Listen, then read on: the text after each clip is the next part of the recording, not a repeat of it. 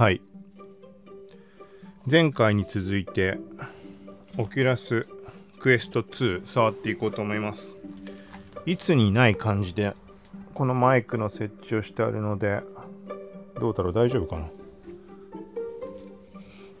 とりあえず状況としてはえっ、ー、とまあえっ、ー、とあの後になんかねまだ紙が巻かれてたりだとかなんかそんなのがあったりしたのでそういうのを剥がしたりして一応使える状態になりました。で一応頭につけてみて電源入れて映像は映ってました。コントローラーも反応する状態。はいなのでこの状態からこっからはあれだなイヤホンをしながら Oculus の音が入っちゃうと思うかイヤホンしつつなんかそのまま実際に Oculus Quest 2初体験っていう感じをこのまま、まあ、ぐだぐだと話しようと思います。前回でちょっと触れた、本当は今回きっかけになったものっていうのは、コナミの音ゲー、なんかね、バンドみたいな感じで楽器演奏する感じの、うん、やつ。まあ、よくある音ゲーの感じ。で、ビートマニアだとか、そこら辺の曲も収録されていて、なんかプレイデータを共有することによって他のまあ友達とか他のユーザーとセッションができたりとかなんかそんな感じっぽいんだよね。で、オリジナルアバターも作れるみたいなことで、VR 界隈の人たちとかも大手が本格参入してきたみたいな話で、そう話題になってました。なので、ちょっといい機会かなって。前に触れたけど、なんかなかなかこう、オキュラスの中に存在するゲームとかってのを見ても、こう、面白そうに思うものはあるけど果たしてじゃあ自分がやるかっていうとなんか微妙に思うものがまあ大半だったりしてなので、まあ、やっぱり例えばプレステとかみたいに本当に有名どころとか有名なシリーズとかそういうものが参入してくればいいんだけどなみたいな話をしてました。でだからもう今回本当にもうコナミの音ゲービートマニアとかそこら辺特別やった記憶ってないけど一応かろうじてコントローラー買ってやったりとかあとはダンスダンスレボリューション。あれは全然違うっけ？会社とか。わかんないけど、とかはなんかあの、マットみたいなの買ってやったりとか、そのぐらいはしてた。その時期以降で多分音ゲーってほとんどやってないと思うけど、あとあれだ、前に言った Xbox の、えっ、ー、と、ダンスレボリューション。あのもうキネクトで全身トラッキングして、この VR の話の時にお前したけど、あの VR よりもでかい60インチぐらいのテレビの前でやってたあの時の方が没入感あったような気がするみたいな。それは結局だからその大手が出してるゲーム以外のものしかこう現状見当たらないかなっていうそことの兼ね合いでそうなかなかうん果たしてゲームやるのかなみたいに思ってた感じがありました。だから今回本当に求めてたところ環境というか、まあ、周りの状況が整ったというか個人的にはすごいタイミングいいなと思ったのであの前回で開封まずはして。オキュラス号はあるけど、まあ、今回のそのビートアリーナっていうのかなコナミのゲームが。ビートアリーナはクエストしか対応してないので。はい。まあそれはまあおそらく買うと思います。ただまあそれ以前にまだ試したいことってそもそもあるので解像度があった時にクエスト2って GO に比べたらもう途中の入挟んでるクエストとかリフトだっけ？とかって一切触ってないので。そうだからえっ、ー、とねそう、どのぐらい綺麗になってんのかなとか、まず映像を見てみたいとかいろんなことあるんだけど、うん。はい、という感じで、まあ、今回はこういうノリで、今実際に顔につけて、まあ、音声だったら気軽にレビューというか、そんな感じのも残せると思うので、はい、みたいな感じです。なんかね、本当はね、この変な紙が巻かれてるとか、まだやんなきゃいけないことがあると思ってなくて、なんかもう、あの、VR とかだとさ、頭につけるからさ、もうシャワーも浴びてきたんでね、油とかあんまつかない方がいいじゃん、買ったばっかの状態だったら。うん。で、缶チューハイみたいなやつだけど、ハイボールも用意をして、そう、これ飲みながら、収録しながらとか思ってて、結局その間に今時間結構空いてしまったんだけど。ということで、ちょっと早速、もう、クエスト2つけていきます。ちょっとマイクの位置動かします。あんまこのマイク近いと今のだとちょっと遠かったんだけどあれだよね VR ゴーグルつけてる状態だと手ぶつかったりしたら困るじゃん。そう。音どうしよう。音今入ってる。うっすら聞こえてるぐらいかな。このぐらいなら大丈夫かな。一応イヤホン。ヘッドホンじゃなくていいよな。イヤホンどこにあるんだ？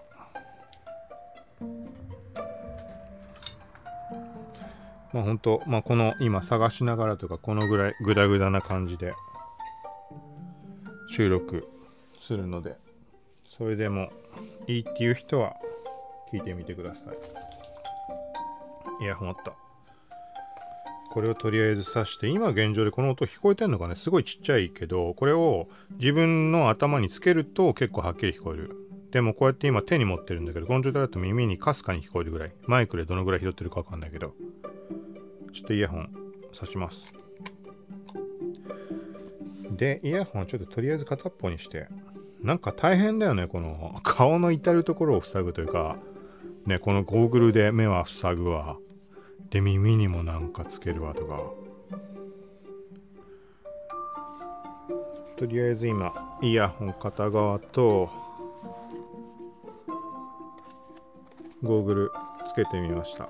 なんかね一番最初だと電源入れた直後っていうのがなんかさっきと今も映像は変わっちゃってるけどなんかねこの両手に持つタイプのコントローラー Oculus Quest 2だとあるんだけどこれを自分が腕を差し出してるみたいな映像が出てきてなんかこういう風に操作してくださいみたいな。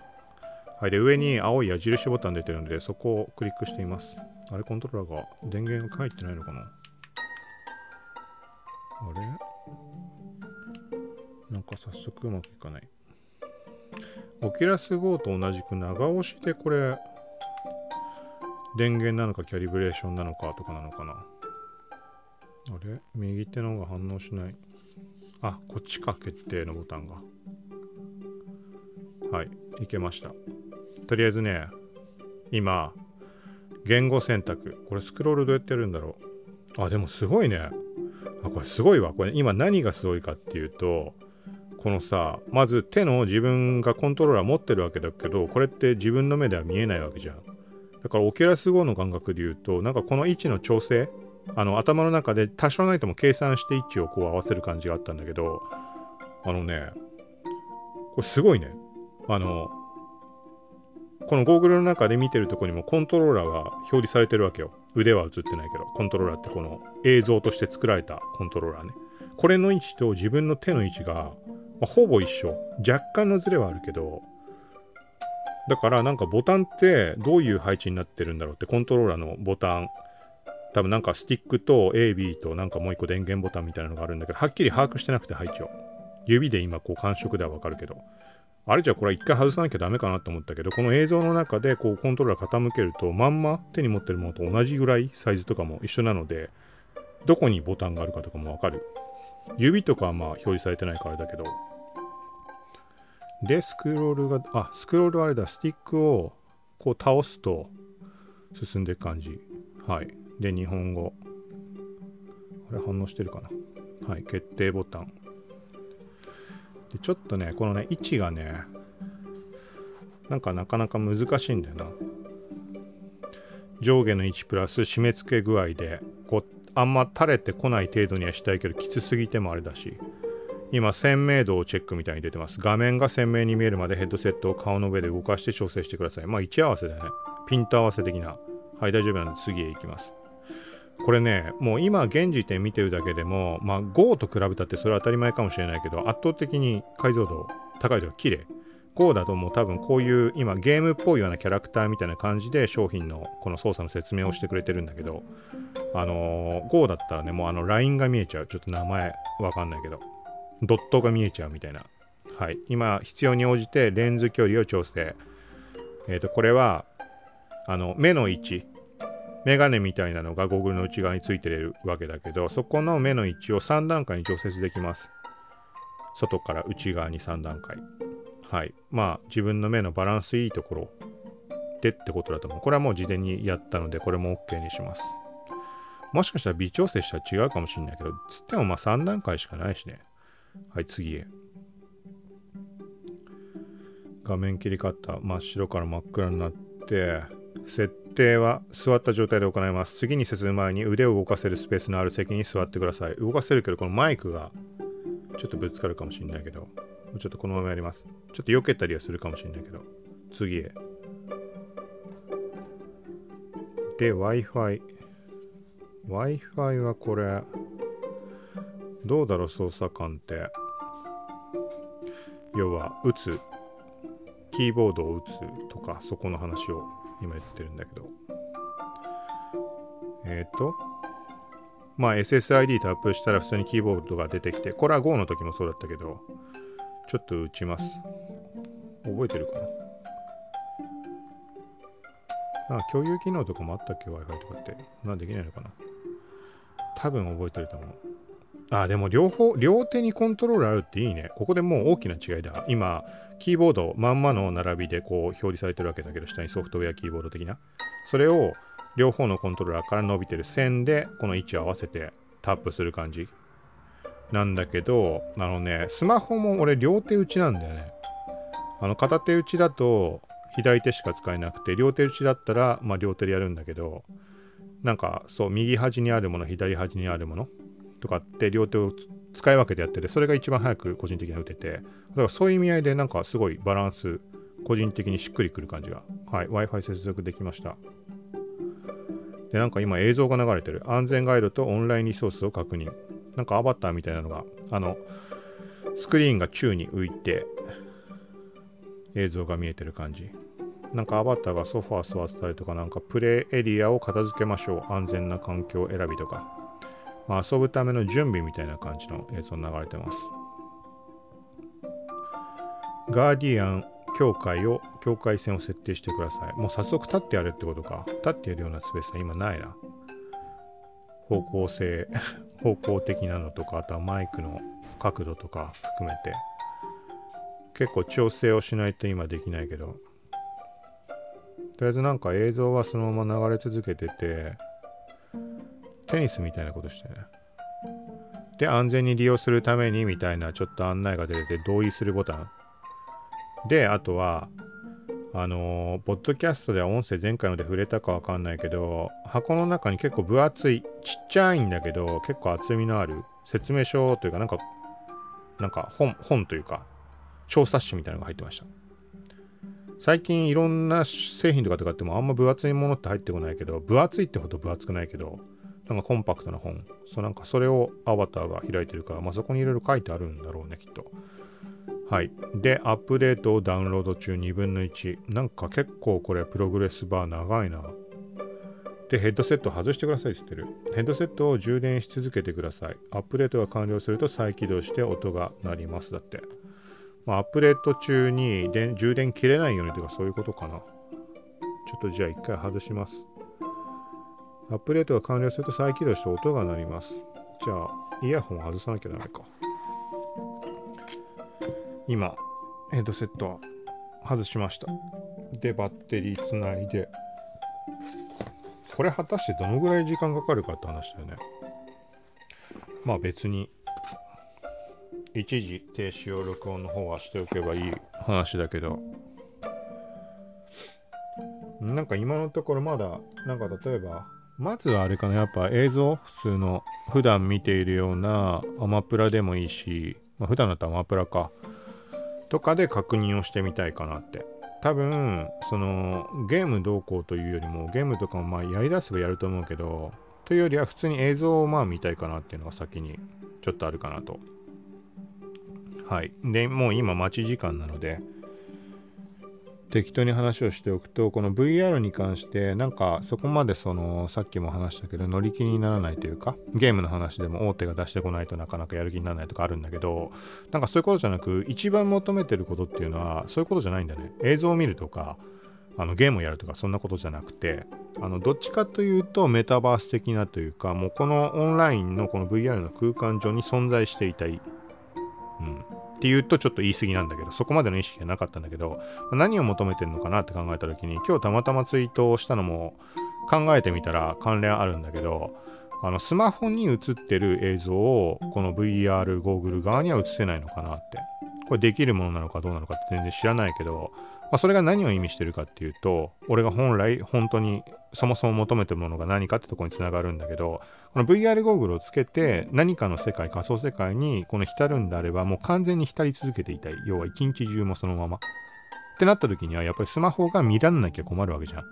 そのためにヘッドセットを外すんじゃもう元も子もないその世界から離れてしまうんであればだから例えば Virtual Desktop ってあのアプリもあると思うけどあの全く分かんない人ももしかしたらいるかもしれないから言ってみるとパソコン側になんか Virtual Desktop のなんか変なソフトみたいなのを入れてこの Oculus 側となんかこの連連携というかデータの送信みたいになるのかね。要はパソコンの方に映ってるデータモニターに映ってるデータをオキュラス GO の方に飛ばしてオキュラス GO のこのゴーグルの映像の中にはパソコンのモニターみたいに映るんだっけな。違ったっけな。まあ、要は本当にそのままパソコンで映してるものがオキュラス GO の方で GO というかクエストでもそうだけど。で見られる。例えば普段の仕事めちゃくちゃやりづらかったけど GO の時は。あのブログ書こうと思えばキーボードに手伸ばしてブラインドタッチさえできればあの VR ゴーグル上でその実際のブログの管理画面とかもこう移動していきつつ手ではキーボード打ってみたいなことができる。だからその延長線上としてそのスマホの画面ミラーリングでゴーグル側に映してくれたらねあのー、ね、スマホチェックするときにもちゃんとできるわけじゃん。これがないといちいち外さなきゃいけない。さっきも言ったけど。だ本当になんかもうその世界にずっといられるような感じが望ましいなって。だからそう考えると Facebook がえっ、ー、とそのなんかその Oculus Quest 2なんでこんなに価格低くしてやってるかっていうところの話につながるかもしれないんだけどこれ別に明確なところを何をしてるわけじゃないけどこのビジネス領域のところでまさしく今言ったような感じで展開をさせていきたいコロナの絡みとかもあると思うけど、まあ、オンラインでのビデオチャットとかそういうものも全部含めてバーチャルでの会議オキュラス2を使ってやってもらえる環境を整えるみたいなそこがなんかでっかい計画があるみたいな話聞いたことがあります。そう。で最近見たものでもなんかねまさしくさっき俺が言ったようなその VR 空間でまあ、さっき言ったのは、まあ、例えばスマホの画面を映すって話だったけど、そこまで具体的な話ではないけど、何だったっけななんかまあ本当にこの VR 空間で仕事を進めていけるような環境を目指してるみたいなのをちょっとちらっと耳にしただか目にしました。なんかそれって本当にそれはあのなんかあの一般の一個人とかそういうところ向けのものではなくてもちろん企業とかそういうところをターゲットしたものたものではあるとは思うんだけどなんかそっちの方向に進んでくれるんだったら、なんかすごい、なんだろうな、興味もあるし、もうさっきから言ったように、もうどっぷりその世界にはまりはまりたいので、もうずっと VR ゴーグルつけていてっていう状況が望ましい。どうせなら。はい。だからなんかそういうところの方面にはどんどん向かってきているのかな、みたいな、その Facebook の動きも考えても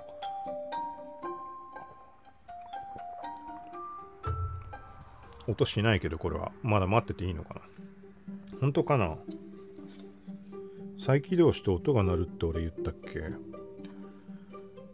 なんか音楽はまだ流れてるけど。え Wi-Fi 接続がありませんって出てるじゃん。さっき繋いだじゃん。どういうこと？なんでよ。ちょっともう一回接続します。なんだろう、さっきパスワード打ってちゃんと接続できてたのに、パスもう一回打ち直しになってる。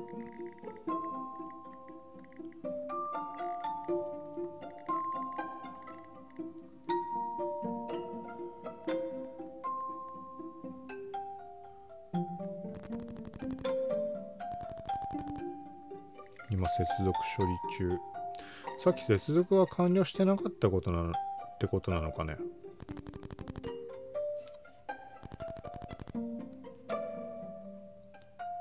あれ？ダメなのかな？間違ってんのかな？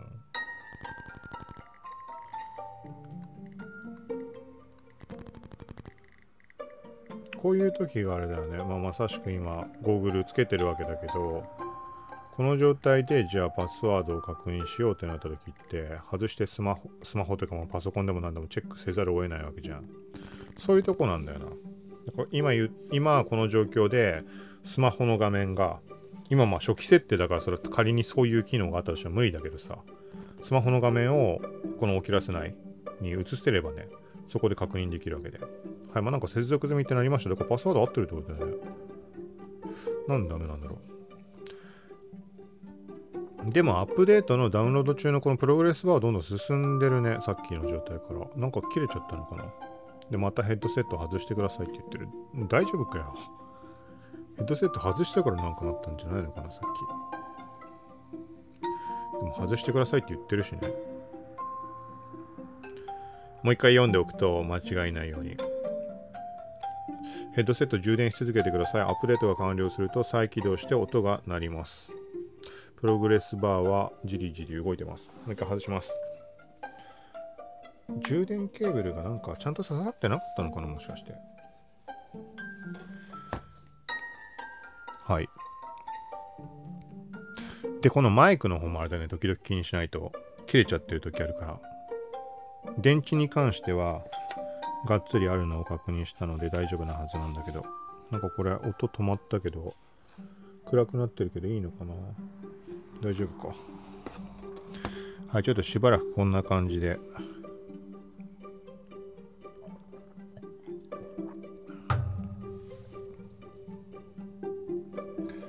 そうだからなんか本当はあれだよね。普段やっているような作業とか仕事的なものが VR ゴーグルこの Oculus Quest 2をつけた状態でできるっていうのが理想的でマルチタスク的なそんなものって全然まだ無理なのかね。スマホのミラーリングじゃないにしてもさなんか例えばバーチャルデスクトップパソコン版の方のやつの表示しつつ別のこともオキュラス内で進めるとか。そんなことまでできないか。なんかこれ音が止まると不安だな。ちょっともう一回中を覗いてみよう。覗くとヘッドセット外してくださいって言うからな。今58%、2分の1、58%。どういうことだこれは1つ目の58%ってことなのかなえ、また Wi-Fi 接続がありませんって出てる。どういうこと？なんで？えこれ大変じゃん。じゃあもうつけっぱなしでいいか。外して結局なんかあの暗くなった時にオフになってるってことだよね。きっと違うのかな。今もう Wi-Fi の画面行った時点で接続済みってなってる。ちょっとじゃあまあしょうがないからつけておこう。でなんか噂で目にしたのは今まだ初期設定段階だからその機能使えないかもしんないけどこのゴーグルをつけたまま何かの操作をすると外の世界が見えるっていうのを聞いたことあるんだよな。リアルにこの今自分の部屋がね。そそしたらさ例えば今最初の方で言ったハイボールがどうこうとか言ったけどグラスに注いで置いてあるんだけどこれ今手探りで探してます。これを今言った外の世界が見える機能をやればグラスが探せるわけだよね。VR ゴーグルつけつつ。なんかそんな話聞いた気がするんだけど、嘘かな？あ、でも飲めないわ、これ。この傾けるにあたって、ゴーグルに当たる音わかるかな？傾けらんない。え、これみんなどうしてんだろう？ストローとか？わかるかな言ってること。もうがっつり目の前に出っ張りがくっついてるわけだからそりゃ無理だよね。コップ傾けんの。とうるさいかな。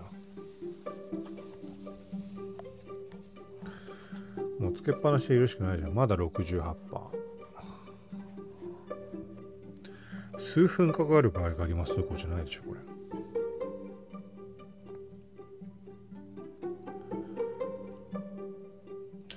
でもまあ本当さっきも言ったけど今こうやって案内の映像というか静止画なんだけどこれを見る限りでもオキュラス GO とは全く比較にならないね綺麗さは。この感じで映画とか見たらどんな感じなんだろう。オキュラス GO で見てても何ていうのかな。明らかはっきり線ラインって入ってるんだけどでもね映画とか見始めて集中しちゃうしだすと特に気になることってなくてなんかそれを考えるとこんだけ映像綺麗だとうん、没入感より高まって良さそうかなって。で、なんかこれって触れたっけな、ポッドキャスト。もしかしたら触れてないかもしれないけど、なんかあの、ほら、映画とかそういうものとか、アニメとかもいろんなもの好きだけど、ここもう数年っていうレベルじゃないぐらい、ほぼ見てない。まあ理由ってのはいろいろあるんだけど、なんかまあ、ざっくり言うと、なんかもうその時間を確保できないというか、したくないみたいな感じなだけなんだけど、なんかそれがあるタイミングでいろいろ乱すようになった時ありました。の時にね、見たね、映画、韓国のホラー映画、ちょっと名前も何もわかんないけど、あのね、なんか現代の感じを反映しつつみたいな感じで、そういう側面でも面白いんだけど、まあ、とにかく普通に怖かったって話なんだけど。で、それを見るときに VR ゴーグルつけて、ヘッドホン、ヘッドホンね、つけて、もうノイキャンで、がっつりもうその世界に入り込むって感じで、見たらまあ怖いね、これは。なんか昔から思うので、よくなんかホラー映画、この映画が怖くなかったどうこうって言ったりする人いるじゃん。それはもちろん、ね、その人の体制動向はあると思うけど、それって部屋真っ暗にして一人きりで見たっていうのを俺は、あの、言いたいというか、そう、それのもう強烈版だよね、VR だと。なんか、なんつったらいいんだろう、もうその世界しか完全にないわけだから、音にしろ、映像にしろ。なんか、あの、気がそれるものが一切ないっていう状況だから、それで見ると、かなりね、怖さって増すんじゃないかなと。はい、で、さっき言った韓国の映画だと、なんかね、YouTuber っぽいのが、あのー、心霊スポットにふざけて、ふざけてというか、調べに行ってやるみたいな、そういう番組、チャンネルなんだよね。心霊スポットを巡る。で、なんか変な部屋。病院なのかな？肺病院みたいなところ、何丸何号室みたいなところ。で、みんな、その前まで行くんだけど、みんな死んでしまうみたいな有名な心霊スポットがあって、他の YouTuber とかもそういう映像が残ったりするんだけど、で、そこに結構ね、最新の機材とかを持ち込むような感じで、ドローンとかも持ってたかなとか、あとはね、もう、あれだよ、それこそ GoPro みたいなのとか、ヘッド、なんとかアダプターつけて頭のとこに映像、カメラつけて、自分の、その本人の顔と外側の映像も映るみたいなセットを男女何人かみんな用意してっていうのがね、すごいんだよね。で、それを監視というか、なんつったらいいのかな。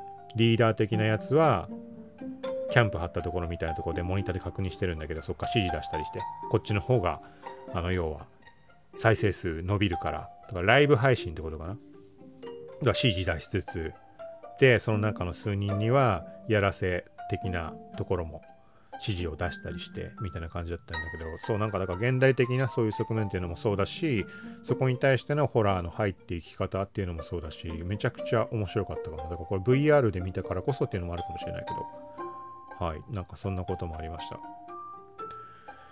今まだアップデート適用中、プログレスバー消えてずっと読み込み中回転してます。まだ2分の1ってなってる。映像も何も変わんない状態。あ、なんかこれすごいね。なんかオキラス GO の時にはなかったというか、今ね、まあ、真正面に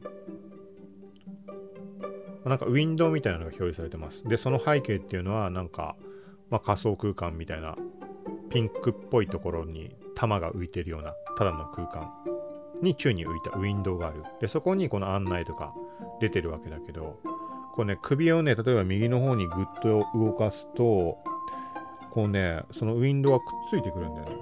綺麗に平行移動して。これオキュラス GO の時にはこんなことなかったので。なんかいちいち例えば右の方を向いたとしたらコントローラー長押しボタンするとそこの今顔を向けてるところの正面にぴったり合ってくれるみたいななんかそんな感じだったので。はい。ヘッドセット再起動になりました。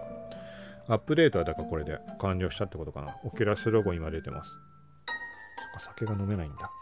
なんか変な変なアイコンが出てる。ダウンロード中みたいな。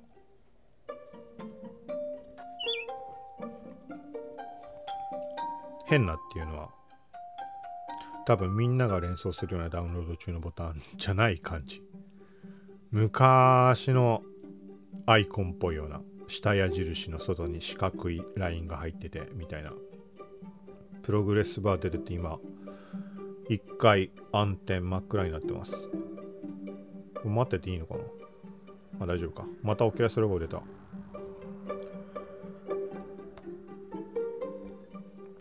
録音できてんのかね？あ、できてるね。はい、画面、また元の。あれ？何？大丈夫かな、元の画面出て、まだ2分の2件のアップデートをダウンロード中となってます。で、ヘッドセットを Oculus モバイルアプリとペアリングして設定を続けてください。はい、これはオキュラス GO でも体験してるんだけど、Bluetooth でこの Oculus 側とスマホ側の Oculus アプリこれをペアリングしますそうすると、まあ、アプリ側で例えばお気に入りに追加したゲームとかなんかそういうものやっておくと Oculus Quest 側にも反映される。そう Oculus と Oculus Quest の中のウィッシュリストの方にも追加されるのでそこから便利かなと。なんか音鳴ったね。ペアリング。ペアリングできてないのかまだ。えっ、ー、と。これも今ねゴーグルつけたままでね下の方に目やって無理やり隙間から見てるんだよねスマホを。外した方が早いだろうって話だけど。Bluetooth 今オンにしてオキュラス出てこい。ペアリングの番号が出てる状態。下にあるボタンこれなんだろう。Bluetooth 何も出てこないじゃん。まあ、この待ってる間になんか下の方にも今左コントローラーをアップデート中って言って進行状況74%みたいになってます。コントローラー単位であるんだね。左コントローラーって言ってるか右コントローラーも個別にあるってこと？あれ、Bluetooth オンにしても出てこないななんでだろう？あ、あれか。そっか。あれ ?Bluetooth で起こってるの Oculus アプリを開けばいいのかな？ Oculus アプリを開いてデバイスっていうタブがあるのでそこを今タップしました。 Oculus GO は表示されてるけど、そういうことじゃないのかな？右上のプラスボタンかな？プラスボタンを押すとヘッドセットを選択ったって Q Quest 2今タップしました。なんかメッセンジャーの案内が出てね、 Oculus 版メッセンジャーとかあるの？ Oculus 内で利用できるメッセンジャー、友達と一緒に楽しむとかなんかそんな案内出てます。なんかそれで次へって押したら謎にヘッドセットを探してますってペアリングの画面になってる。どういうこと？メッセンジャーは何だったの？で、今、ペアリングコードが自動的に検出されましたってスマホの方に出てる。で、オキラスクエスト2の方も先進みました、勝手に。なんかペアリングナンバーみたいなの出てたけど、それなくてできました。はい。で、スマホの方で見るとヘッドセットがペアリング完ペアリングされました。ヘッドセットを装着してデバイスの設定を完了してください。はい。で、閉じると Wi-Fi またはコントローラーの問題みたいなボタン。はい、閉じるを押します。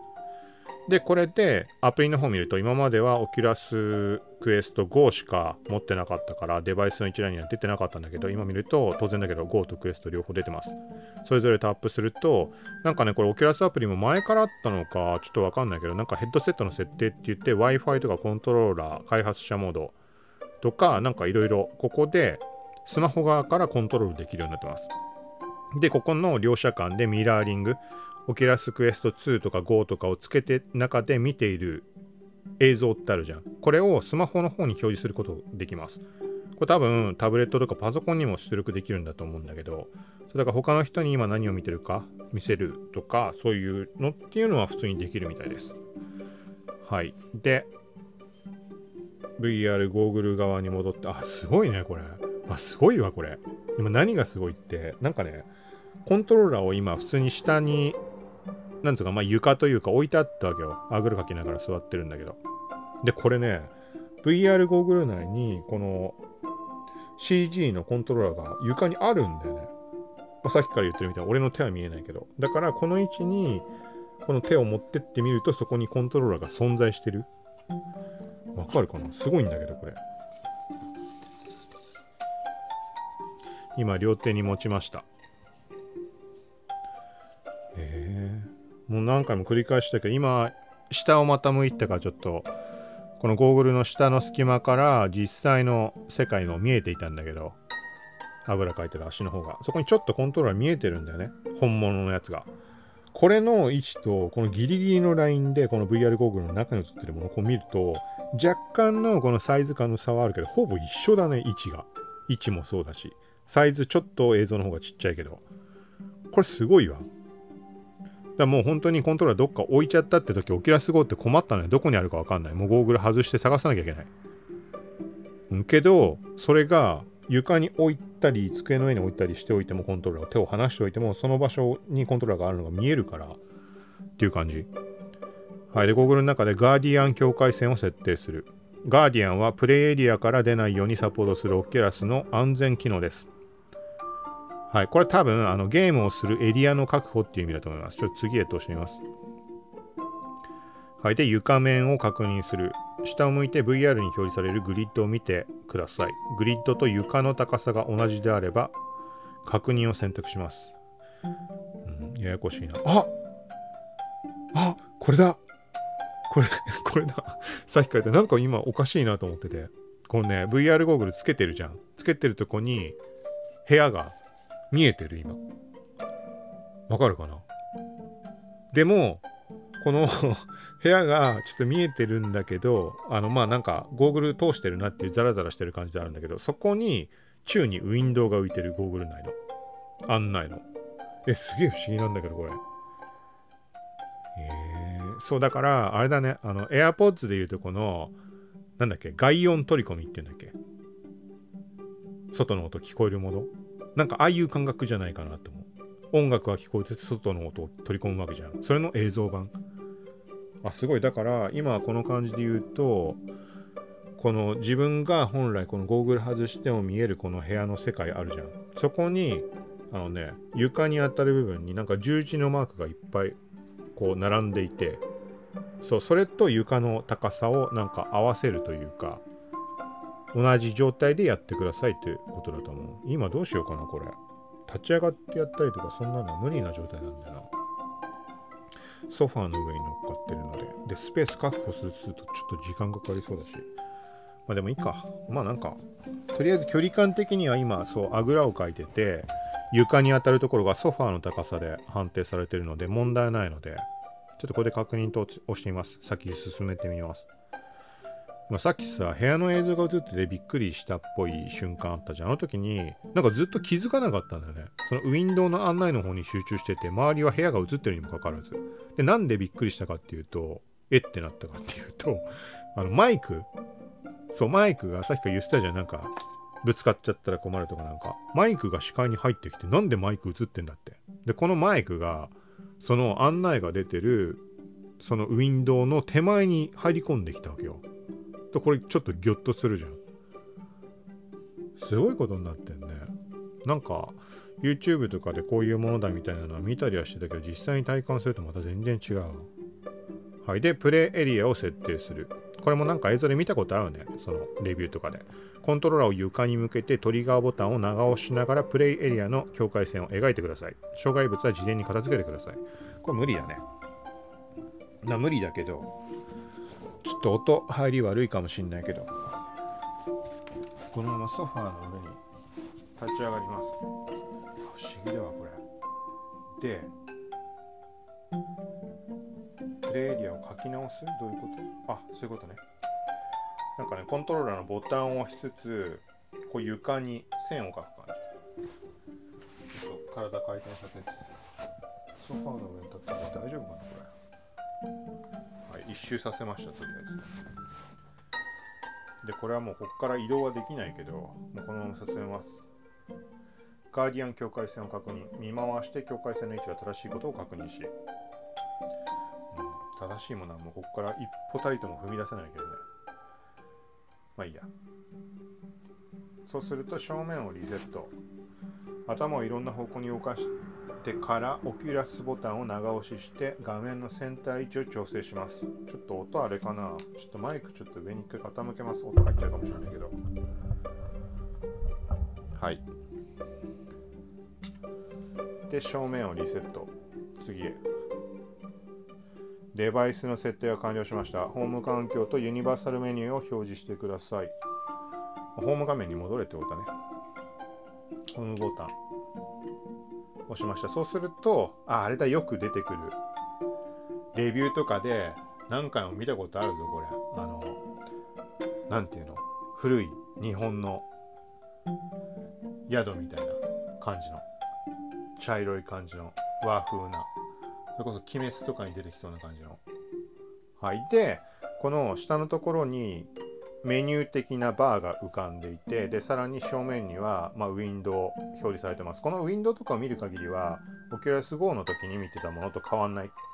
下のメニューはちょっと若干見た目違うけど、まあ、ほぼほぼオキュラス GO を使ってる人であればあのまんまって考えてもらっておかしくない。ただ解像度的には圧倒的に綺麗。全然違うわこれは。綺麗さ。今普通になんかなんつうのリアルな映像が映ってるわけでもなくなんかこのウィンドウとかを見た限り文字とかの可読性とかそういうのも文字サイズはちっちゃいんだけど結構はっきり見える感じになってます。なのでこっからはちょっととりあえずメニューのとこを触ってみようかな。いろいろあるから。まずストア触ってみて。ストアはだからまあ普通にさっき言ったみたいにアプリ側でこのゲームを購入ってやって VR ゴーグル側でプレイとかなんかそんな感じだと思うんだけど。ちょっと位置が微妙にあれだな。もうちょい上の位置に合ってくんないと。ぴったり合わないな。今これ大丈夫かな。まずストアでしょ。であとはアプリ。アプリっていうのだとアプリをインストールみたいなのが今出ました。なんかクエスト2に自動的にインストールするアプリをライブラリから選択してください。スキップして後で個別にインストールすることもできます。最近使ったアプリみたいに出てます。使ってはないんだけど、入れたかったなと思ってるものは何でか出てる。ウィッシュリストに入れてあるやつかな。まず一つは VR チャット。これは定番だから、まあ、必要でしょ。と、なんかね、ベヌウス、VENUES みたいなのがあって、これ何かっていうと最近ね、使いたかったもの。ツイートをしたんだけど、オキュラスの中にイベントみたいなのがあって、ソーシャル機能に。なんかね、イベント開催したりもできるらしいんだよね。で、なんか目についたものだと、ゲームのね、実況っぽいようなのがあって、で、今言ったベヌ S みたいな、なんかそこが配信というか、なんかそんな書き方になってて、アプリだと思うんだけど、そう、それが表示されてるので、これもチェックつけておきます。はい、で、あれ？あ、チェックついたのか。はい。で、インストール2件。で、今やりました。これだから今、インストールが進行してるってことだよね。ダウンロード増しとか。だからこれを入れたら、だからそのイベントみたいな参加してみたりができるのかね。わかんないけど。で、アプリの画面。まあ、これもオキュラスクエストとオキュラス GO とそんな差はないかな。普通にまあなんかゲームとかなんかそういうの探したりとかできるような画面。で、友達。友達、オキュラスで友達を探す。これはあれだな。まあ、別にやる必要ないけど、友達を追加ってなってるかちょっと押してみようか。もう普通にユーザーネームとか Facebook の名前入力して VR でつながろうって話です。で、これはスルーします。で、次はあとお知らせ。お知らせタブ。えっ、ー、と、これはもうす、えっ、ー、とね、お知らせすべてとかアプリ、ソーシャルストア、デバイス、そのメニューに並んでいることに対して各タブで区切られてる感じ。今見てると全てのところにインストールされましたとインストール中ですってさっき話してた VR チャットと BenS みたいなやつのステータス、進行状況とかが出てます。両方インストールされましたってなったから多分使えるんだと思う。で、次にシェアっていうメニューあって、ここは録画写真を撮るライブストリーミング、ミラーリング。これもオキュラス5にあったのと変わらないです。配置とか全然違うけど。で、一番右側に設定。まあ、Wi-Fi とかガーディアン、そのエリアだよね、さっきの遊ぶための。とか、なんかいろいろデバイスガーディアン、ストレージ、ストレージは64ギガのうち空きが48、お知らせ、アプリ、バーチャル環境なんかいろいろ出てます。ちょっとわかんないよく。はい。みたいな感じで、そう、ちょっと遅くなったけど、あのー、これ、この Oculus Quest 2って、ポッドキャスト聞いてくれてる人は分かってると思うというか、前に言ったけど、プレゼントでもらいました。もらいましたというか当たったもの、抽選で。そこ別になんかあの、なんだろうな、あのモニター的な、 Dell アンバサダー的な、ああいうモニターでもないし、もしくはあの商品提供っていうところでのあれでもないし、もうごくごく普通に当たっただけです。 GIGAZINE ってあるじゃん、あの有名なメディア。そう、あれのあの抽選応募したら、まさかの Oculus Quest 2が当たったっていう。そう、それで1月ぐらいに届いたんだけど、なんかそのタイミングでクラブハウスとかが日本で流行り始めて、そう、いろいろ試してみたりとか、記事書いたりとかいろんなことしてた。っていうところで一旦気がそれて、で、そんな中なかなかタイミングなくて、で、今回、その、すごい最初に戻るけど、コナミのその BEAT ARENA っていうゲームで、ここはタイミングだってことでようやく開封した感じです。はい、なので、そう、あの、それは一応リンク貼っておきます。あの、どうこう言うわけではないけど単純にもうそこの記事この抽選のプレゼントからあの当たっていただきましたっていうところで、はい、もうこれはありがとうございますしかないのでもうただでこうやって使えて。はい。なので、まあ、これさっき言ったみたいにその提供とかでも何でもないしモニターとかそういうことでもないからあの何でもない話なんだけどもあのもらったことありがとうございますだし多分普段このポッドキャスト聞いてくれてるような人であればもしギガ人知らない人がいたとしても、まあ、多分絶対興味持つような内容だと思うのでよかったらそっちを見てみてください。はい。ということでどうしようかな。こっから何をするかだね。ちょっととりあえず周辺を眺めてみる。周りを見るとそのさっき言ったなんかね古い旅館みたいな茶色い電気がついてて障子とかが開いてる外が見える。富士山も見えるね。富士山見えてなんか池みたいなの見える。なんかこういう居酒屋あるよね。あの釣ってその場で食えるみたいな。そんなチャチいものじゃなくてもっと綺麗だけどただリアルな本当の現実世界ほどの感じではない、うん、やっぱ作られたっていう感じのものだけどゲームの世界だなみたいな。こっから何をしようかな。ちょっと何か映像を流すとかならさすがにこの音を消さないとダメだとは思うけど。でも何かを再生してみるのが一番分かりやすいよね。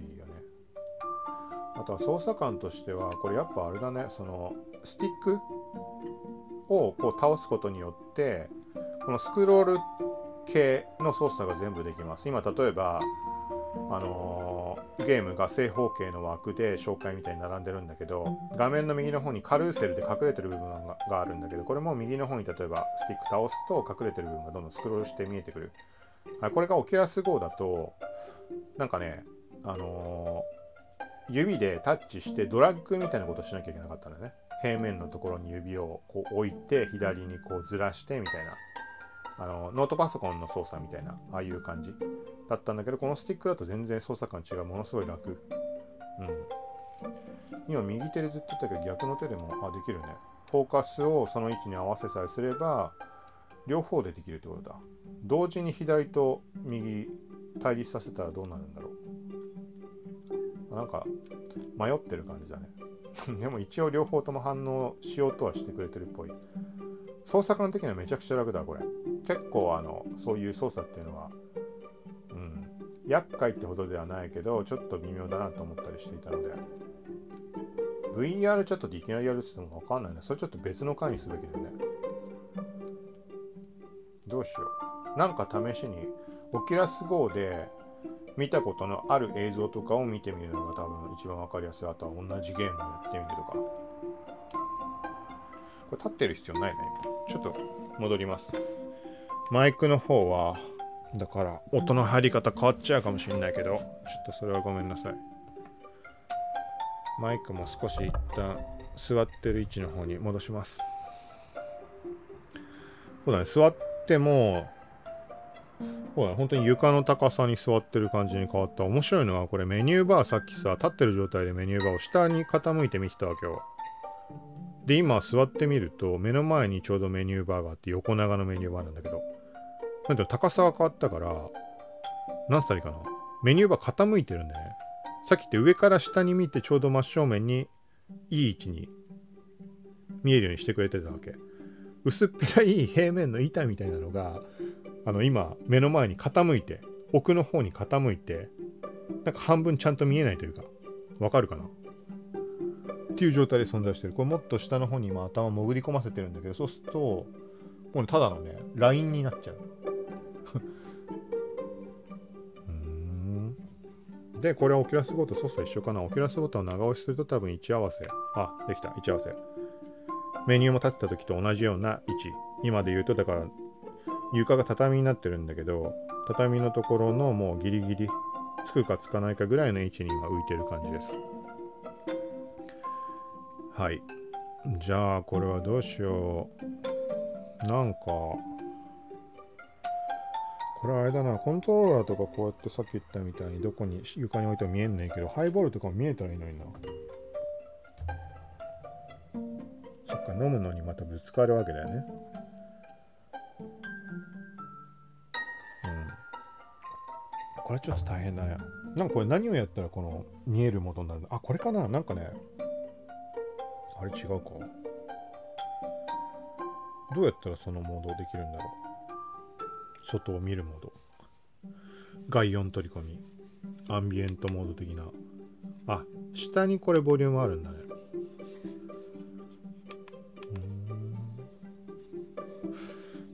なんかボタンっぽいものないしな。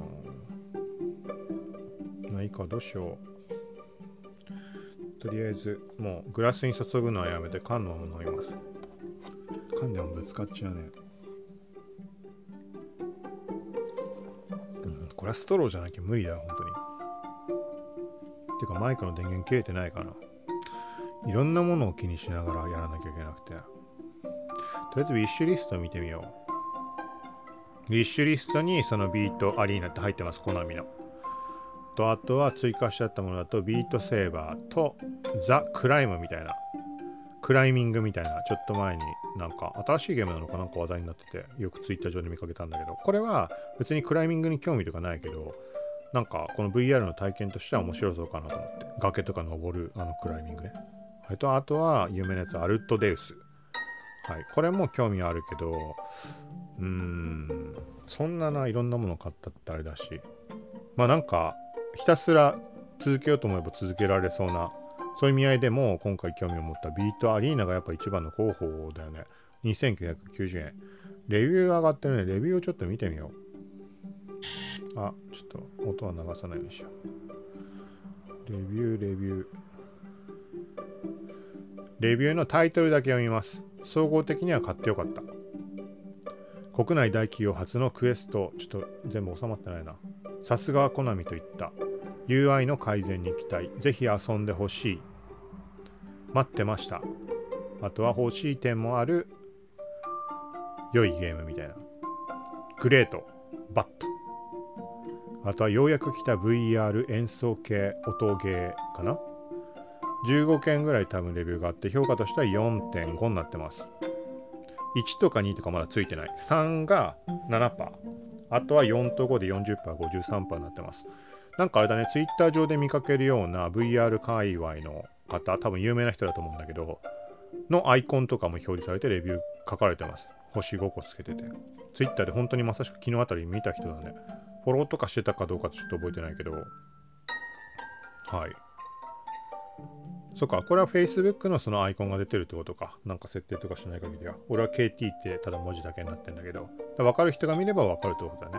これまあやってみて、レビュー載せとこう。もしそれ見かけた人はって、まあ、ここで話してもしょうがないけど、あの、うん、たまたままあ聞いた人でもいいし、あ、あの人だって、あいつだって思ったら、はい。なんかわかんないけど、その VR 系のさっき言ったみたいな VR チャットなのか、他にもその求めているもの、個人的にあったりするので、VR 空間でのコミュニケーション的な、そこをいろいろ試したいなとは思ってるので、はい。あとあれだね、それこそ、ビートアリーナとかって、そのなんか、あれは別にあれか、実際にそのタイミングで一緒にやろうみたいなことじゃないわけかね。プレイデータを共有して時間に関わらずみたいな感じだったから、わかんないけど、なんかそういうのは、ね、できる人いれば、いろいろ試してみたいこととかもあったりはするので。うん、まあこれはでも、音ゲーを別に好きじゃないんだね。さっきも言ったかもしれないけど。けど、果たしてどうなんだろうなんか、楽器とかって触れたこと一切ないし、でもそれ言ったらあれか。それこそビートマニアとか、ダンスダンスレボリューションとからってそうか、踊ったことなんてないし。ま、そんな感覚でできるもんならいいけど。なんかとにかくオリジナルアバター作ったりとか、なんか本当にこの没入してできるんじゃないかなみたいな VR をうまいこと活かしてるっていうところが、なんかいい感じそうな気がしたので、これはまあ本当に一番の購入候補だね。まあでもどっちにしてもこのポッドキャストの収録終わった後に何するかというと、まずは映像を見てみたい。今もちょっとイヤホンつけて流したいところではあるけどマイク動いてるね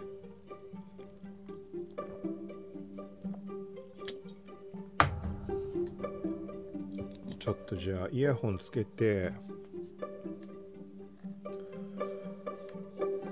あとはねこの本体がねちょっとね汚れめちゃくちゃ目立つなって思って。動画は映してないからポッドキャストじゃわかんないと思うけどその開封の時って言って前回524回で話をしたと思うけど何て言うのかな。ちょっと古い感じのテイストの板を並べてあって実際に本物の板ねなんかシールとかじゃなくて。本物の板だから汚れとかってやっぱりあったりするんだけどそこの上にちょっと軽く乗せてこう撮影するように傾けたとかそんなことしてるだけで結構茶色い汚れがついてしまってそれは木の汚れなんだけど木の汚れなのかニスとかなのかわかんないけどまあそれがついてしまう程度には汚れがめちゃくちゃ目立つくっつきやすい。白いからっていうのもあるんだけど表面がツルツルじゃなくて何ていうのかなちょっとしっとり感のあるような感じでえっ、ー、とねちょっとデコボコなってるんだよね。ほのかに多分。なんか質感わかるか伝わるかどうかわかんないけど。だからちょっとでも擦れたりするとめちゃくちゃ汚れがつきやすい。そう。これはちょっと微妙だなって。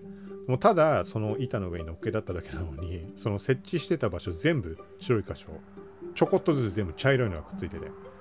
まあ拭いたらすぐ取れたけど。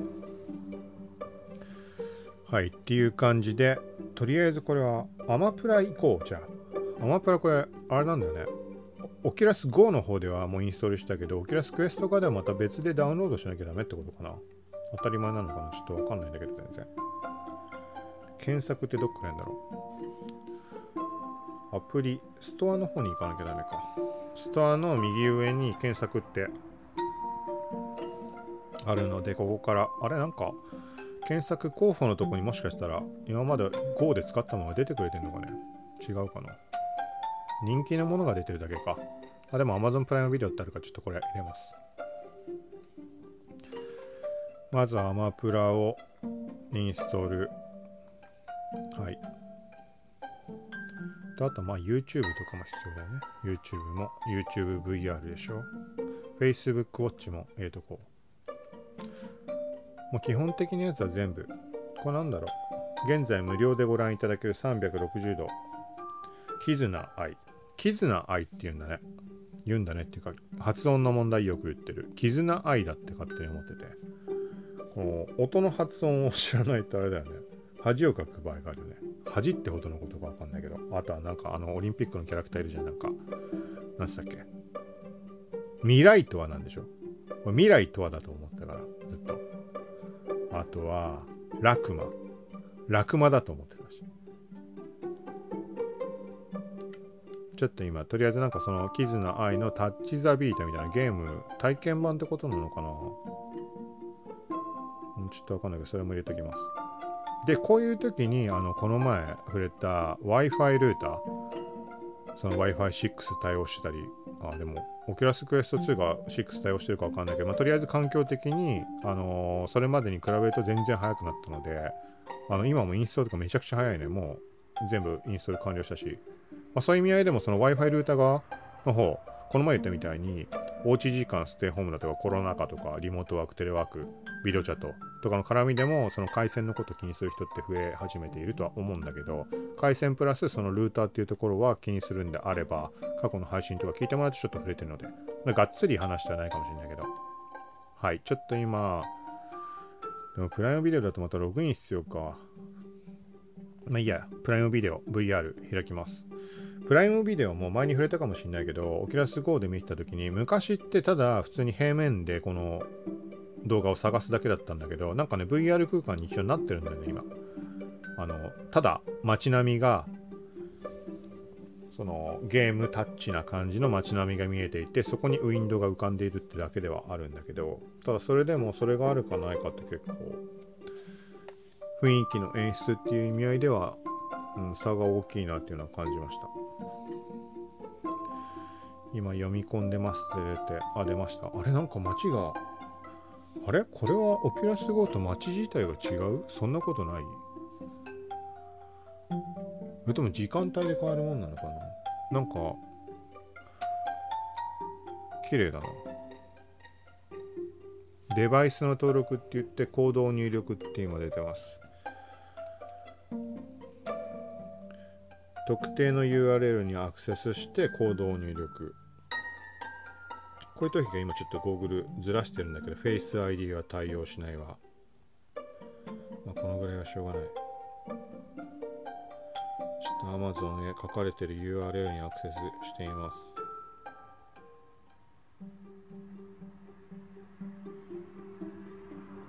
あでも一応あの考慮してくれたらねいいね簡単な URL にとあとはコムコムじゃなくてドットコムじゃなくてドット .co.jp って日本版の URL が存在するんだね。あそれは当たり前か。あれあそっか。アレクサとかだってそうだよね。そっかそういうことか。でログイン画面パスワードの入力をしてスマホ側の話だけど単純に。デバイスの登録って出た。で VR ゴーグル側に出てるやつを入力。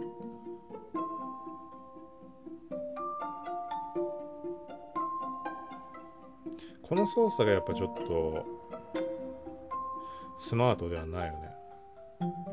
ゴーグルずらしつつ。さっき言ったみたいななんかその概要の取り込みモードみたいな操作方法がわかんないから本当にできるのかどうかもわかんないけどこれで登録が完了しました。でスマホ側には出ました。で今ゴーグル側の中の映像も読み込み中ってなってるかそろそろ変わるんじゃないかなと。なんか位置の調整がうまくいかないな。下に下がってきて。はい。ようこそプライムビデオ VR 開始する。はい。プライム会員のみが360度ビデオのライブラリにアクセスすることができます。今後増えていきます。はい。次へ。まあ、案内だね。仮想現実内のすべてのプライムビデオコンテンツとチャンネルにアクセスできます。まあ Go と一緒かな。単純に今メニューとかの説明が出ただけなので。でもなんかこのメニューとかウィンドウの表示の方法に関しても Go と比べてもなんかちょっと違う気がするかな。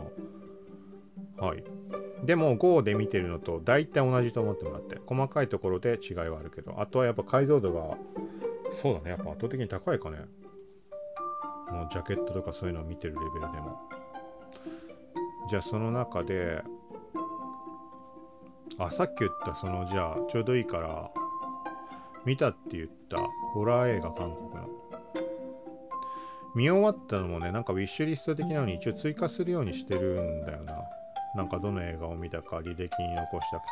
なんか履歴どっかから見られるのかもしれないけどちょっと分かりづらかったから。あれ追加してないかな？出てこないな。見たっぽいものが並んでるものはページには出てるんだけど。あとはじゃああれか「アイアムアヒーロー」もちょっと前に見たからそれちょっと流してみよう。したらでもあの時も見てた時なんかこの「アイアムアヒーロー」って漫画も好きでちょっと最後まで見られてないんだけどで予告編とか映画見た時めちゃくちゃ再現度高いなと思ってびっくりして見たいなと思ってたんだよね。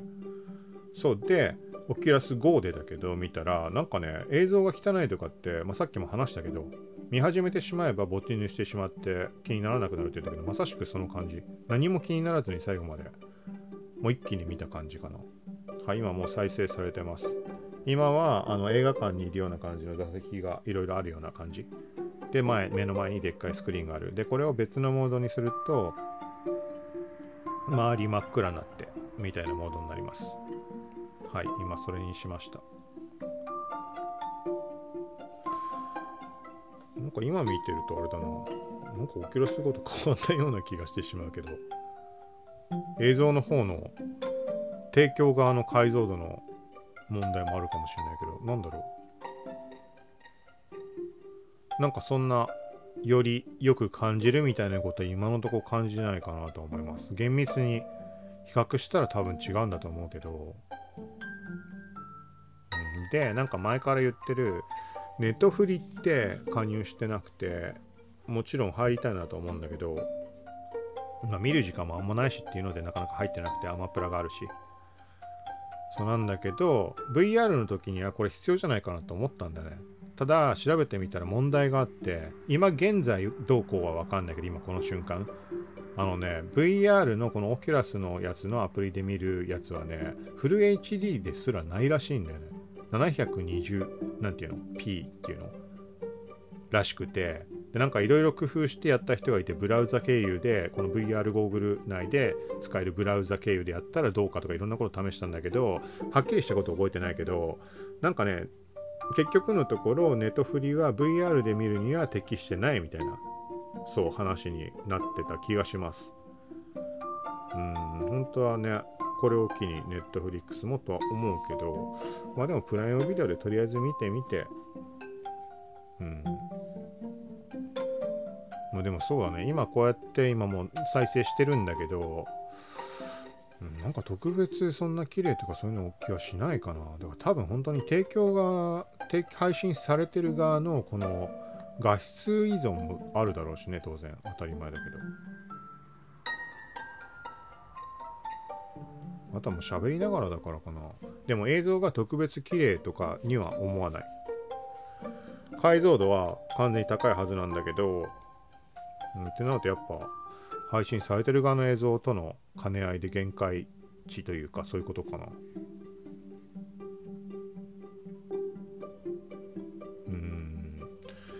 あとは重さどうこうっていうのもそんななんか例えば締め付け具合とかいろんなこと考えても特別快適になったみたいなそんな感じないかなと。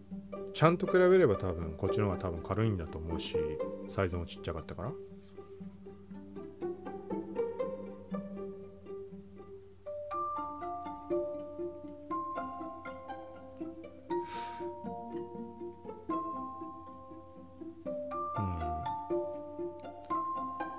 ちょっとストップしていますそうだななんか特別これでオキュラス GO に比べて明らかに良い体験ができそうみたいなことは全く感じなかったです残念ながらはいなんか今終了してホーム画面に来たら手をコントローラーとして使用みたいに出てきました。クエストのジェスチャーコントロールでは手だけを使用して VR 内のナビゲーションや操作を行います。キネクト的なことかね、コントローラーなくていいってことか。ちょっと手で操作するってボタンのでそこを押してみます。そしたら VR で手を使用手今案内出てます。コントローラーは安全な場所に置いてください。手を怪我しないように注意してください。はい。ピンチして選択。今次へボタンのところに指を添えるような感じしてピンチしてもダメじゃん。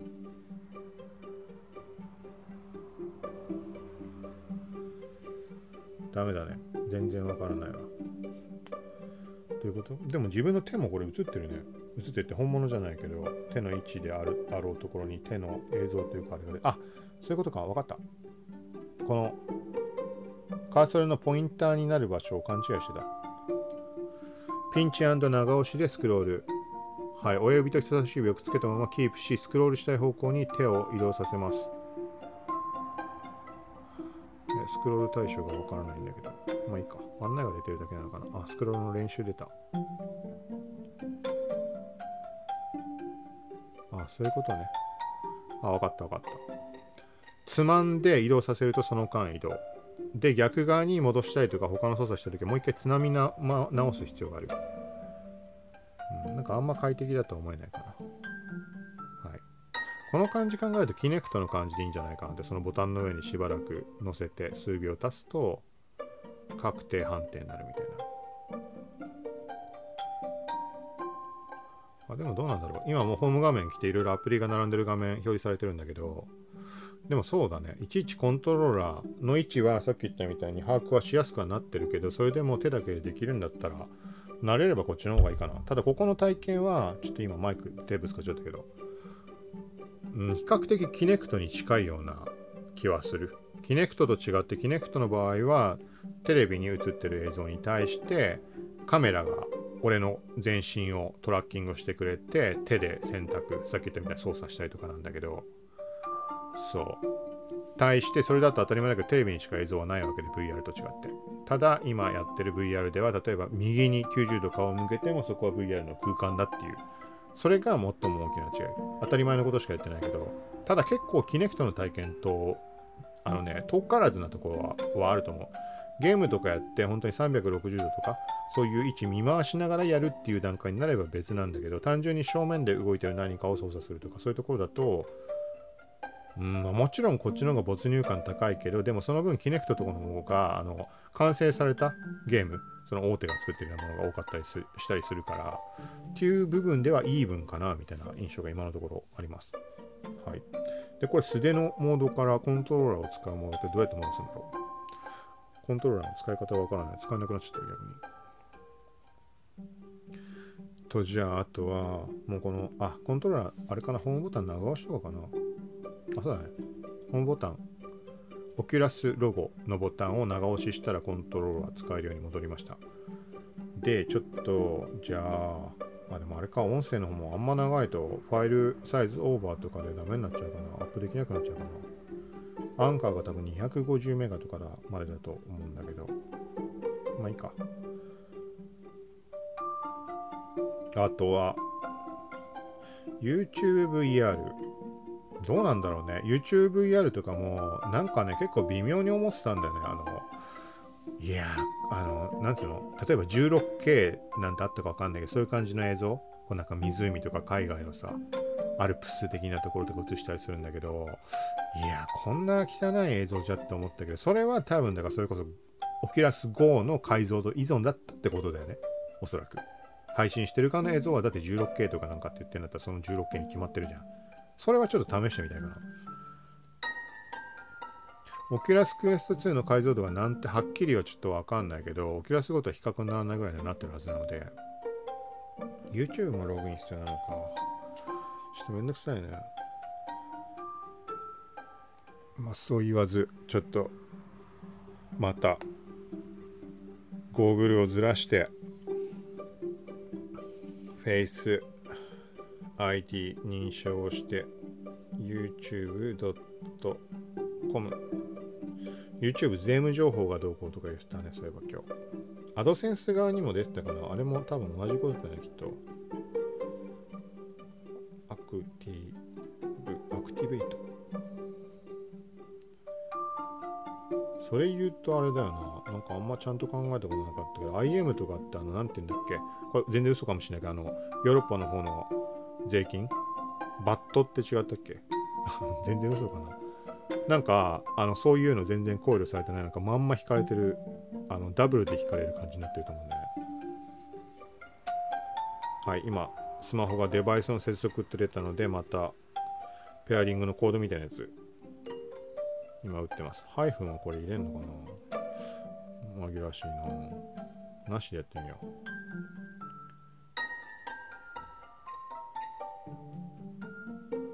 うまあこれでそうだね、アカウントを選択して、アカウント側のログイン画面。あ、違う。違う、違う、違う、違う、違う、違う。違う。別のアカウントのパスワードが入りそうになった。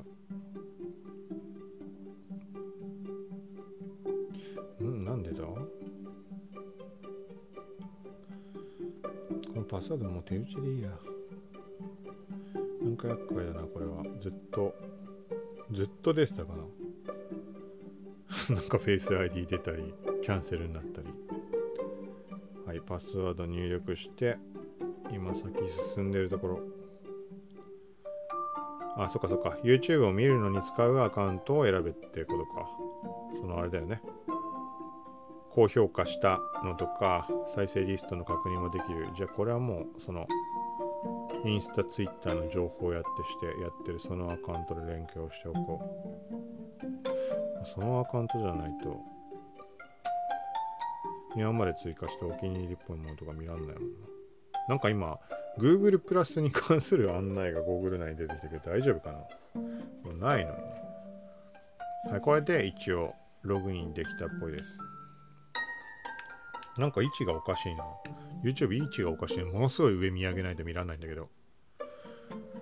そのさっきのなんか自分で設定した領域とかの絡みだと思うけど、ちょっとじゃあこれで360度映像 12K ってやつあるかちょっとこれ再生してみます。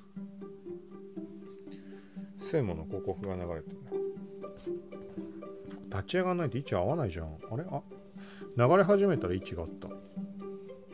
これで、これが本当にもうこのデバイス依存のところになると思うので、綺麗かどうか。今見てるけど、ありえないぐらい汚いんだけど、どういうこと？これは回線速度の問題で劣化してるとこかな。あ、画質低に今なってるね。自動で。最高にしてみよう。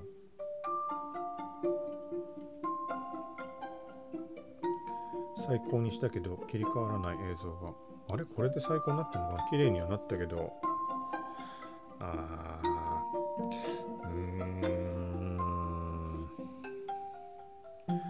残念かな。これは。綺麗っつったら綺麗だけど、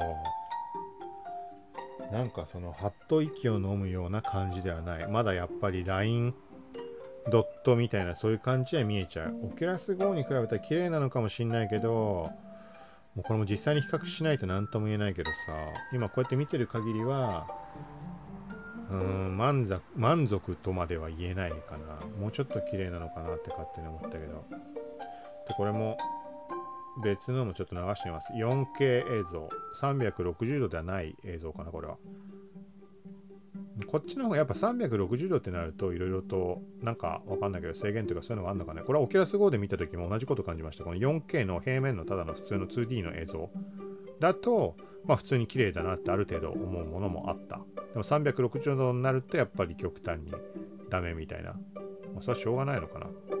これは Oculus Quest 2で今見てても同じこと思いますただ平面の映像で見てもうんまあ綺麗だけどこうやってあ、やべえ、なんか電源押しちゃったかな。電源切れちゃった。あ、切れちゃった。あ、でもすぐ復帰できた。あの、ガーディアンって呼ばれるなんか、十字が前面にですと、まあいいや、ちょっとすぐ再生できるので、このまま再生してみます。うん、どうだろうね。まあでもこれならまだ、あれかな。YouTube のその 4K 映像は見らんないというかそんなことは全くない。綺麗は綺麗だと思います。ちょっともうちょっと他のを見てみよう。楽天モバイルの CM で流れたよね。デカデカと。はい、今回はこれはフランス。あれかねあの有名なやつ。ワンピースのウォーターセブンのモデルになったみたいな。なんつったっけあの有名な場所。あれ違うかなうんじゃあ次は渋谷の街のやつこれ撮ってる人いるんだよね隣のやつあどうだろうなこうやって見てオキュラスごとそこまでの差を感じない気がするんだけど最高画質になってるよね。それともやっぱこれ配信というか一応なんかこう話しながらだから多少なりともやっぱり没入感薄れてみたいなところもあるのかな。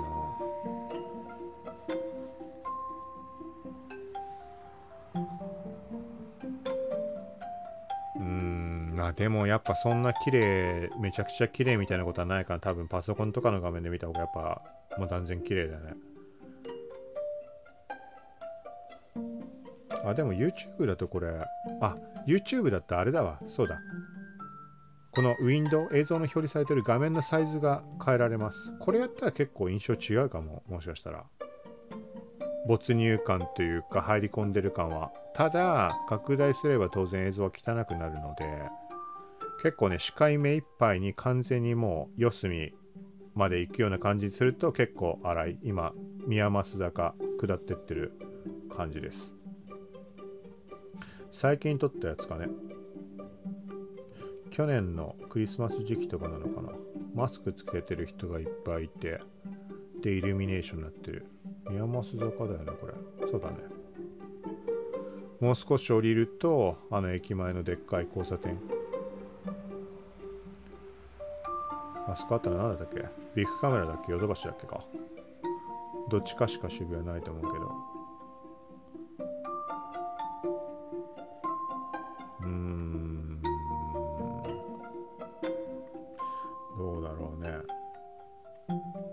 まあいいか。YouTube もちょっとこのぐらいにして。あとは何だろうな。もうこれは別に時間が大丈夫な限りちょっとマイク確認録音できてるよね。はい。ちゃんと動いてました。限りこのまんま、まあ、レビュー含めて撮れればなとは思うんだけど何がいいんだろう。あとはまあ本当に実際に自分がやりたいものっていうのだとやっぱり何回も触れてるそのコナミのビートアリーナってもの。ただ今この回でやるようなものではないと思うかゲームだから。とプラスで言うと VR チャットを試したりとかそういうところはあるけど VR チャットもそんな気軽に始められるもようなもんじゃないよねきっと。そんなことないのかな。アバターとか自作のやつも使えるのかな。普通はあれか並んでるやつから選ぶのか。でこの前言ったみたいに Vloid で作ったあの VRM っていう形式だけ拡張し、それのアバターを持ってるので、サムネイルにこの前設定したけど、とかを使うとか、VR の世界だからね、そのなんか美少女キャラっぽいものに男の声でもなんかいちいち何か思う人っていないとは思うけどちょっとこっち側が結構初体験に近い状態だからなんかあれだよね。なんかちょっと思っちゃうけどね。ごめんなさいみたいな。そんな世界観ではないんだろうけど。はいじゃあもう一個のもう一個言ってたなんかそのオキュラス内のイベントでこれ見たかったのにみたいに言ったそこで必要になるアプリベベヌエスじゃなくてなんかそんなのあったね。さっきインストールしたやつ。それをちょっと覗いてみようかな。あった。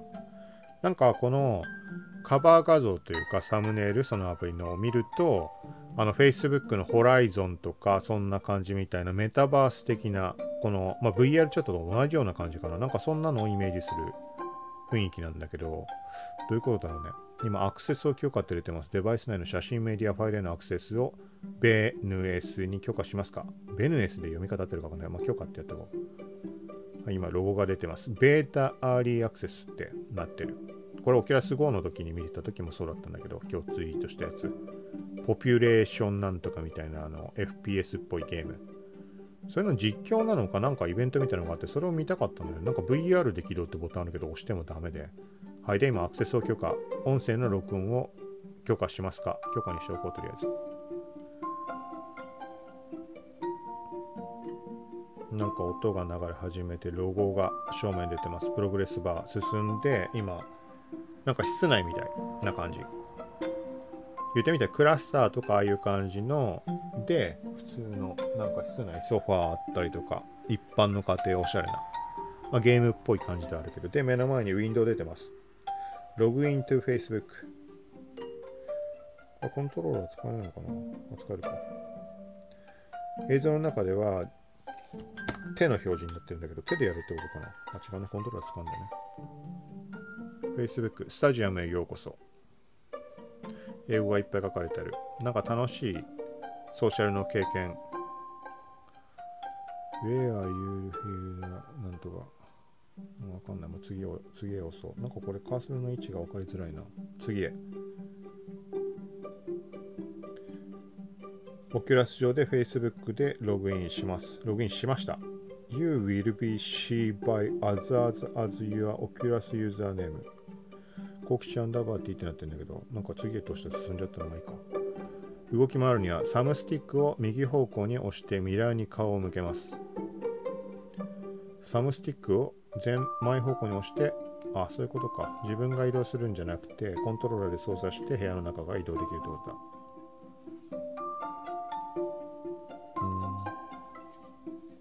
白い丸に狙いを定めたらリリースしてください。それでそこに入り込めるってことなのかな。なんかね今鏡っぽいようなとこに人のマークあれ？違うのかな？何をしていいか分かんないな今ソファーが見えたり絵が飾ってあったり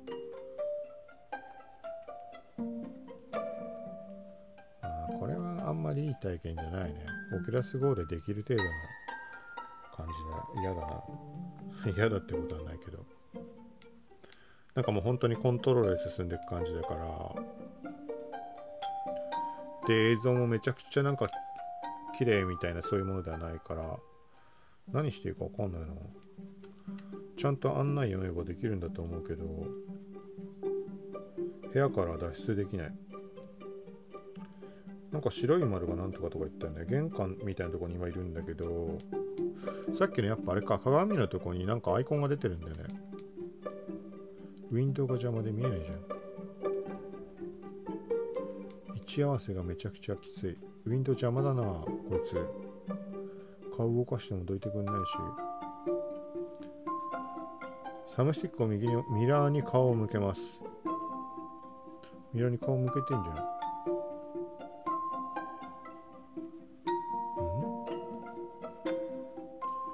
白い丸にバックができないバックもできないのかこれきついね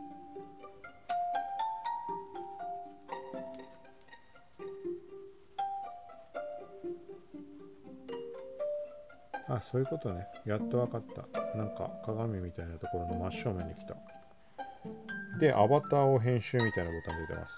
あ、ミラーに自分が映ってるってことか。今なんかスキンヘッドの人がいて、ここでアバターのカスタマイズができるってことね。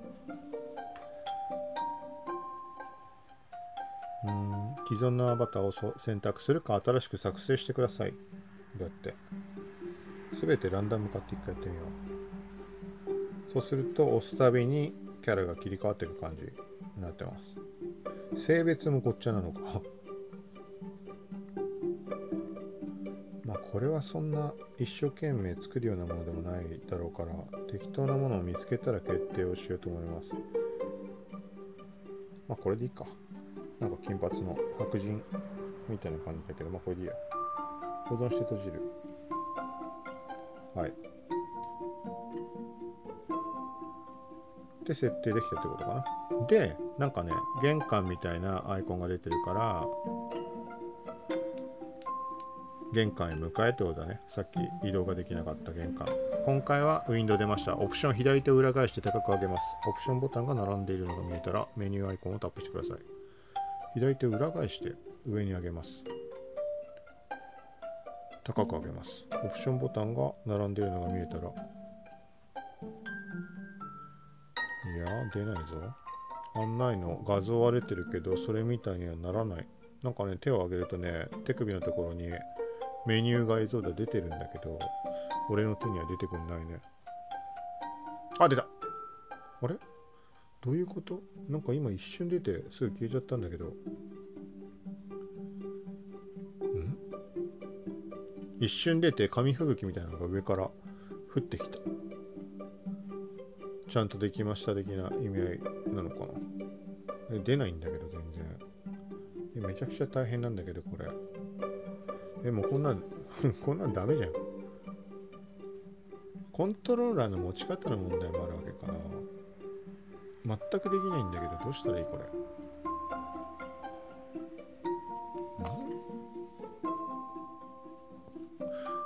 左手裏返してここ上げますと。ここ上げてんのに。ことこんな反応しないことある？こんな反応しなかったらもう何もできないじゃん。あ手首のひねり具合かな？今も一瞬出たな。あ、あれか。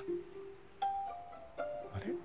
画面の外に一回手を出してそこから上げると出るのかな？って言いながら今出てないけど。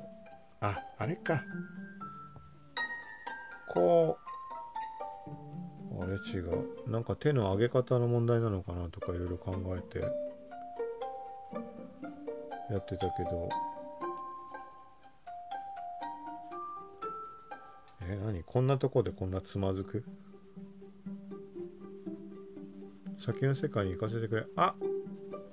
なんか左の方に手首極端に傾けたら出た。でどういうことよこれ？もう片方の手で選ぶってこと？めんどくせえな。マイクとスピーカーアイコンとなんかメニューみたいな、ちょっとメニューをしています。めちゃくちゃ操作しづらい。で、イベントを見つけ他の人とつながるために使用します。ってなってる。次。他の人がスタジアム内であなたの声を聞くことができます。マイクアイコンを押してオンオフを切り替えます。次へ。セーフゾーン、シールドアイコンを押して誰も入ってこられないセーフゾーンを作成します。アイコンの説明ね。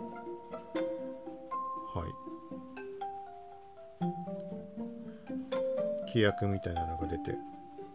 なんかでもこれ人に声聞こえちゃうってことだよね。そんな嫌なんだけど。あそういうことか。そういうことね。マイクはオフです。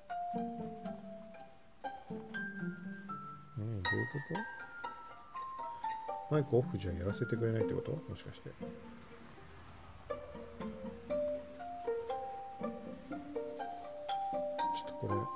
で、なんか今、ライブ関連のルームなのかな？あ、それがそういうことか。ツイッターで言ってどうやったら参加できるんだよみたいに言った。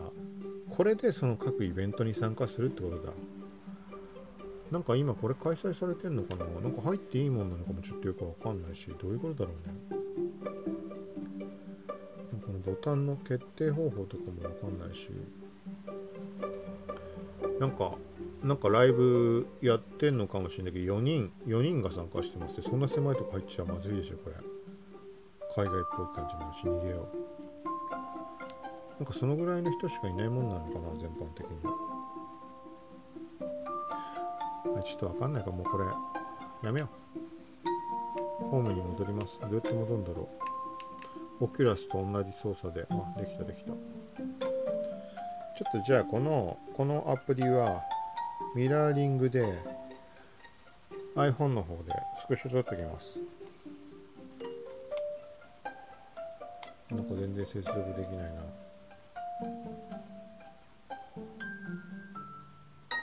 あそっか。ロックかかってるダメとか？からダメとかそういうことか。今ミラーリング中だけど。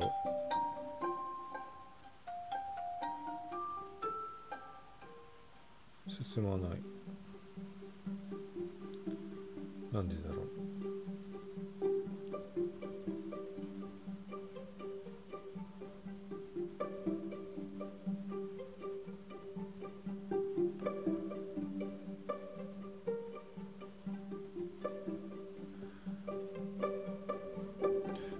ダメだね。表示されない。なんでだろう。 Oculus Go の時すんなりできたのに。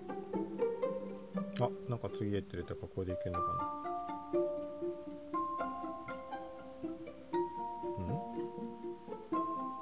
な？ん？あミラーリング。スマホ側にミラーリングを開始するみたいなの出たのでもう Oculus Go の時に今日試したやつと全く同じ感じです。今 VR ゴーグルで俺自身が見ているこの映像がスマホの方に表示されるっていう感じ。表示されてないけどなんでだろう？なんで表示されないんだ？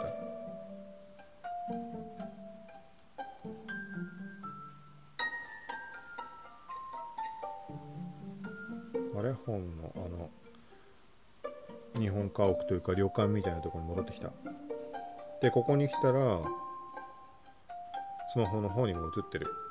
これをちょっととりあえずじゃあスクショを撮ろう。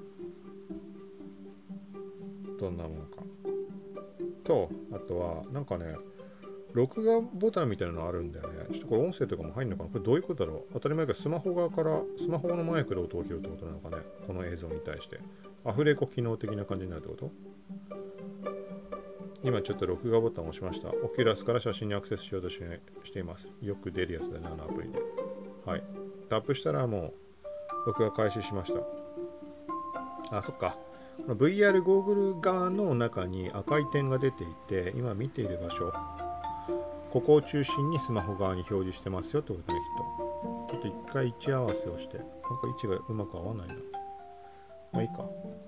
まあとりあえずこんな感じでこんな感じの空間にいます。よく Oculus Quest 2のレビューとかで見かけるほんとそのままの映像なんだけど、はい。まあ、この動画をどこにシェアするのかって話だけど、ピンタレストとかか手軽にできるかちょうどいいか。はい。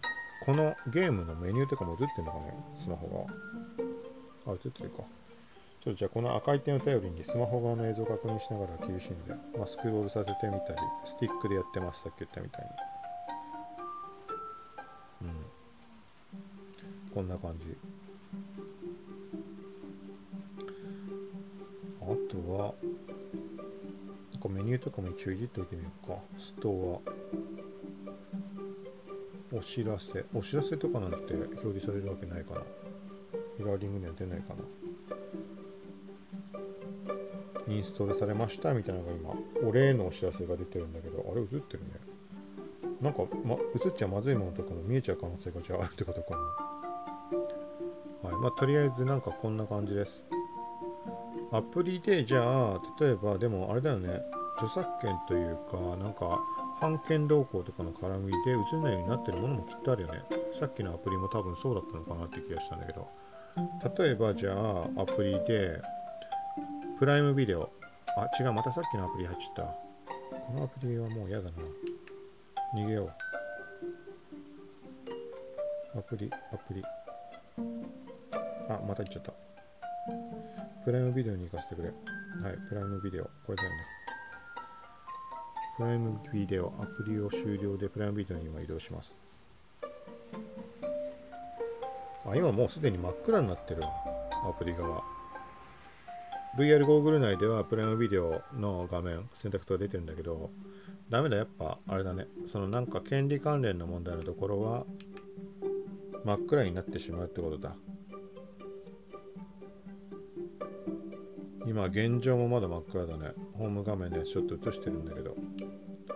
ホームに戻りたい。あれ？これどうやって？あプライムビデオ今終了しました。これだからまた映ったんじゃないかな多分。あ映ったね。はい。まあこんな感じです。まあ、とりあえず試しで今録画したので。あとはそうブラウザ。ブラウザ機能もあるのでメニューの中にないような気がするけど例えばここ Firefox Reality ってあってブラウザで普通にあの一般的なブラウザみたいに見ることもできます。操作感は多分悪いと思うけど。はい。また機会あれば撮ろうと思います。あれ録画停止してるね。なんかその権利関連のところに行った時点で自動で停止するのかね？それとも録画の最大の時間っていうのがあるのかわかんないけど。はい。とりあえず停止してました。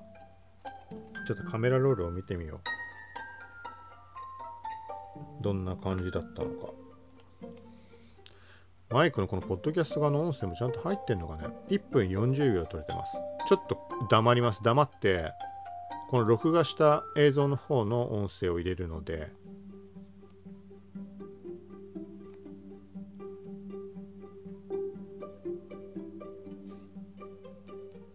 あれ？音声は流れないのかな？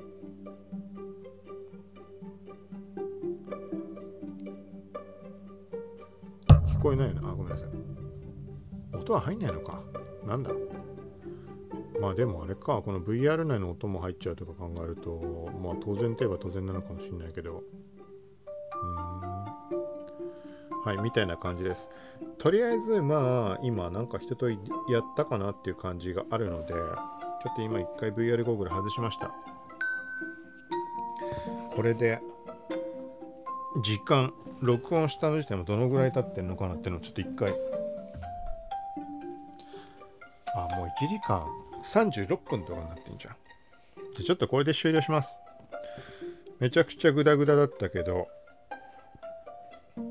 まあここまで聞いた人にしか今話してることは伝わらないわけだけどなんかこんな感じでそんな特別何を説明するとかそんなじゃなくもうこのままリアルに感じたままの感じで、うん、レビューというか、まあ、なんか伝わる人には伝わればいいなとも思うしはい、これは Oculus Quest 2に関してもせっかくなのでこんな感じでなんか目が向いたものとかあれば思ったことあればこう装着して操作しながら体感しながら話をするっていうのをちょっとやろうかなと思います。はい、ということでちょっともう長くなったので今回はこれで終了です。まあ、こんな感じのもの多分まだやると思うしと別に普段やってた SNS 関連のニュースだとかそういうものもあのタイミング見ながらやっていきたい。と前回で配信したえっ、ー、と 3D アバターの YouTube の方にも投稿するみたいなのも、えっと、試しながらやっていけたらと思うので、はい、この辺り純粋にまあその話を聞く動向もそうだけどそういう情報を得るとか何かの、ヒントでも参考とかになればいいかなと思うのでよかったらそういう視点でも聞いてもらえたらと思います。さようなら。